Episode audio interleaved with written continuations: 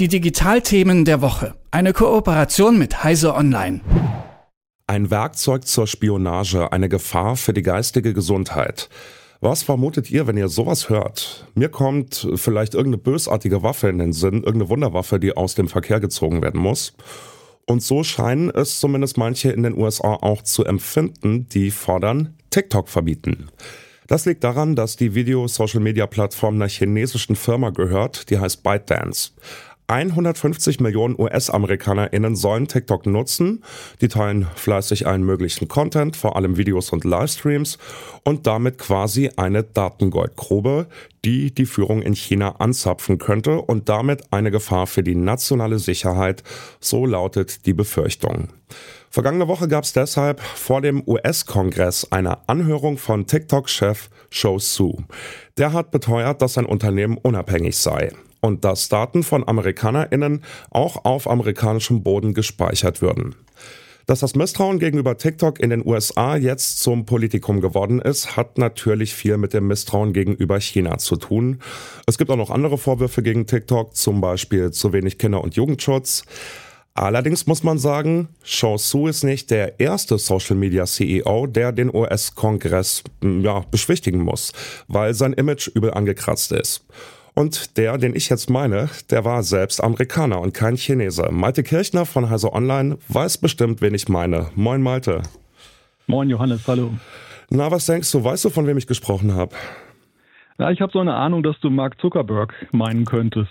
Ja, ganz genau. Facebook-Chef Mark Zuckerberg, der hat nämlich auch schon mal auf demselben Stuhl gesessen wie jetzt sein TikTok-Pendant Chansu und musste ebenfalls Fragen dazu beantworten, was er eigentlich mit den ganzen Daten, die er mit Facebook generiert, so treibt. Also ist TikTok, verstehe ich das richtig oder deute ich das richtig, inzwischen so wichtig wie Facebook, also auch hier bei uns meine ich, weil es gab ja sogar Proteste von Menschen, die befürchtet haben, dass die US-Regierung TikTok verbannt, ne? Ja, das ist natürlich immer eine Frage, wie du Wichtigkeit definierst. Ähm, Im Alltag der Menschen ist es definitiv angekommen und das in einem sehr großen Umfang. Also TikTok hat ja weltweit über eine Milliarde aktive Nutzer. Das sind Kategorien, in denen sich halt auch Facebook bewegt. Facebook ist noch ein bisschen höher, liegt immer bei 2,9 Milliarden, aber ist auf dem besten Wege dorthin. Und ja, du sagtest es vorhin, 150 Millionen Menschen in den USA nutzen es, dort vor allem halt junge Menschen. Und das ist eben auch eine sehr relevante Zielgruppe. Also 67 Prozent der 13- bis 17-Jährigen sagen, dass sie TikTok regelmäßig nutzen. Und in Deutschland sind es auch schon monatlich über 19 Millionen Nutzer, auch meist U25. Also das ist schon, das hat schon eine, glaube ich, eine sehr große gesellschaftliche Relevanz mittlerweile. Ja, zumindest deutet darauf auch die hitzige Debatte in den USA hin. Wie gesagt, es gibt die einen, die sagen, TikTok müsste verboten, also zumindest in den USA verboten werden. Es gibt die anderen, die sagen, TikTok ist Teil unseres Lebens und ihr dürft uns das auf keinen Fall wegnehmen. Aber jetzt mal noch kurz einen Schritt zurück, äh, Malte. Was soll denn das bedeuten, TikTok in den USA verbieten? Wie verbietet man denn eine Plattform, die ja dann trotzdem weiterhin im Netz erreichbar ist? Ja, das ist in der Regel so, dass dann die Geldquellen trockengelegt werden. Es gab da vor ein paar Jahren auch schon mal so einen Vorstoß vom damaligen US-Präsidenten Donald Trump. Der wollte den Handel mit TikTok verbieten. Das hat seinerzeit nicht so richtig funktioniert. Jetzt gibt es aber ein parteiübergreifendes Bündnis und die haben eine Gesetzesinitiative gestartet, den Restrict Act, der halt zum Ziel hat, dass die Regierung sehr weitreichende Befugnisse bekommt, den Handel mit allen möglichen Internetplattformen, die aus bestimmten Ländern kommen, wie China, dann zu untersagen im Sinne der nationalen Sicherheit. Und das ist halt ja die, das ist die Lebensgrundlage dieser Dienste wie TikTok, die Anzeigenkunden, die sie haben. Und wenn diese Geldquellen wegfallen, dann ist das schon ein sehr erheblicher Schlag. Aber es könnte halt auch weitergehen, dass eben auch gesagt wird, dass zum Beispiel die Nutzung von amerikanischen Datencentern untersagt wird, dass eben sogenanntes Peering nicht mehr möglich ist, dass man also extra Datenleitungen hat. TikTok ist ein Videodienst, der hat sehr großes Datenvolumen, der muss eigentlich in den USA auch dort lokale Server betreiben, um eben vernünftig nutzbar zu sein. Naja, und im allerschlimmsten Fall könnte es natürlich auch bedeuten, dass in den USA dann DNS-Sperren verhängt werden. Also sprich, wenn man TikTok.com aufruft, dann kommt nichts mehr. Hm. In beiden Fällen, also Facebook und TikTok, geht es ja um die Frage, was Social-Media-Anbieter über uns NutzerInnen wissen und wie sie damit umgehen. Nehmen wir jetzt mal nochmal TikTok, eine Plattform, die hauptsächlich aus Videos und halt User-Kommentaren dazu besteht. Was kann man denn aus solchen Content-Schnipseln herauslesen über einen Menschen, um überhaupt mal zu verstehen, wie berechtigt begründet die Befürchtungen sind? Ja, ich glaube, in den meisten Fällen ist, ist, es jetzt gar nicht so, dass die Tänze oder was die Leute halt da posten besonders interessant ist, sondern es sind die Metadaten, die halt sehr interessant sind. Wenn man TikTok das erste Mal installiert, wird man ja gefragt nach weitreichenden Befugnissen. Zum Beispiel, dass die, das Adressbuch des Telefons synchronisiert werden darf, um Freunde zu finden. Ähm, dass die GPS-Daten, die Geodaten abgerufen werden können, wenn man etwas postet, damit es dann lokalisiert werden kann für andere. Und das sind aber vielerlei Daten, aus denen sich halt Bewegungsprofile erstellen lassen. Man kann Verbindungen ziehen, es lassen sich Interessen herauslesen, vielleicht chattet man auch noch mit Leuten dort und dann kann das auch ausgewertet werden. Und natürlich Kamera und Mikrofon ist ja für ein Videonetzwerk eben ein ja, ein Standard, dass man das freigibt. Aber damit ließe sich ja auch eben Schindluder treiben, ohne dass man das vielleicht merkt. Das sind alles Sachen, alles Freigaben, die ja vordergründig im Dienste der Sache sind, aber die eben auch, das liegt auch in der Natur der Sache, missbrauchbar sein könnten.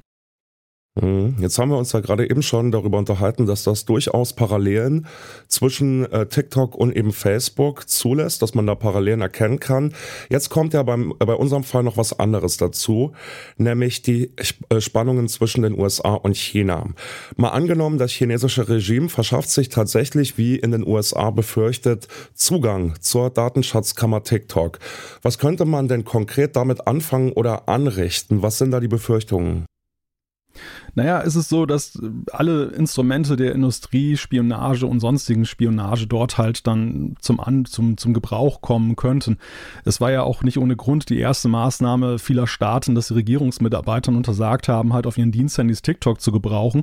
Wir haben es in der Vergangenheit gesehen am Beispiel von Fitness-Trackern, die dann halt geheime Militärstandorte verraten haben in Afghanistan, im Irak. Und genau das Gleiche kann eben durch den unbedachten Gebrauch von solchen Social-Media-Apps dann passieren. Menschen können auch erpressbar werden, wenn zum Beispiel private Inhalte oder ihre Interessen dort ausgeforscht werden.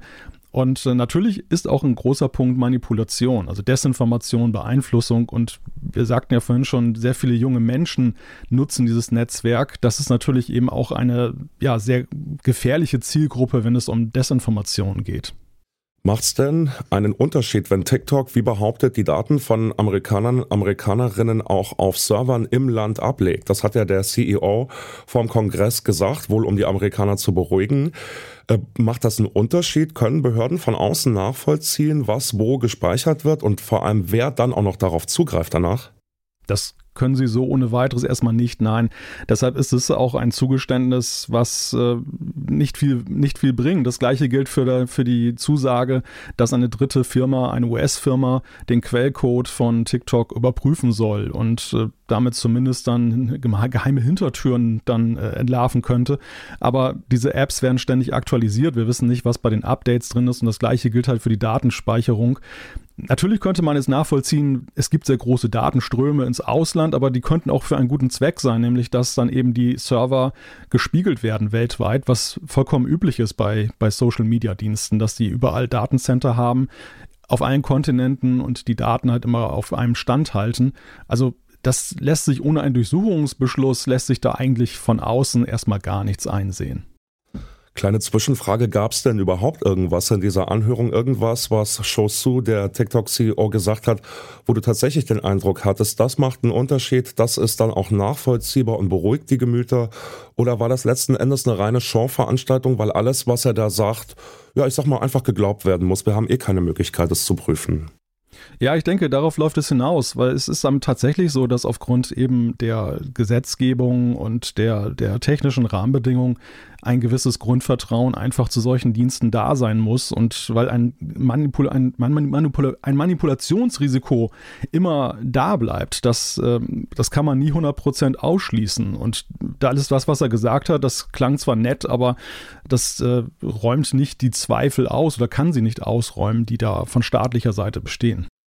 Ja, Vertrauen ist auf jeden Fall das interessante Stichwort. Ich frage mich, was ich von der ganzen Sache halten soll, Malte. Ähm, einerseits bin ich persönlich auch extrem misstrauisch und habe sehr wenig Vertrauen, wenn es um das Regime in China geht.